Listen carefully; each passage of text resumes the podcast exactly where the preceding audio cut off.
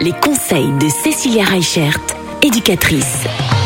On continue notre semaine à propos de la scolarisation particulière des enfants en situation de handicap avec aujourd'hui la maison départementale des personnes en situation de handicap. C'est bien ça? La MDPH, c'est un lieu. On va en trouver sur Mulhouse, sur Colmar, sur Strasbourg. Et dans ce lieu-là, en fait, on va avoir différentes commissions qui vont statuer sur le handicap de la personne, mais aussi sur les besoins et les aides que la personne va pouvoir avoir. Alors concrètement, comment que ça se passe? Pour les enfants qui sont scolarisés, on a d'abord une réunion avec les enseignants, avec les parents, dans laquelle on va pouvoir remplir, ben voilà, quelles sont les forces, quelles sont les faiblesses de l'enfant. On appelle ça un GEVASCO quelles vont être ses particularités émotionnelles, sensorielles, quelles sont les adaptations.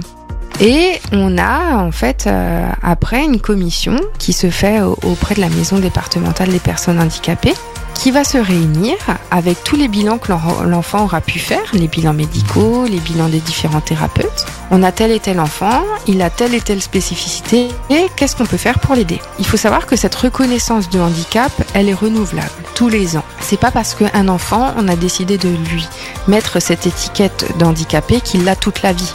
Il faut prendre ça plutôt comme une chance, une chance d'avoir des besoins supplémentaires, d'avoir des aides supplémentaires, comme hier on parlait des AESH, hein, ces personnes qui aident les enfants dans la classe. Eh bien, tout ça, ce n'est que possible avec la MDPH. Pareil, les parents peuvent avoir aussi des subventions par la MDPH pour financer les frais en libéral quand il n'y a pas de place en structure. C'est notamment le cas ben, pour les personnes qui viennent au cabinet quand il y a un enfant qui a une reconnaissance de handicap.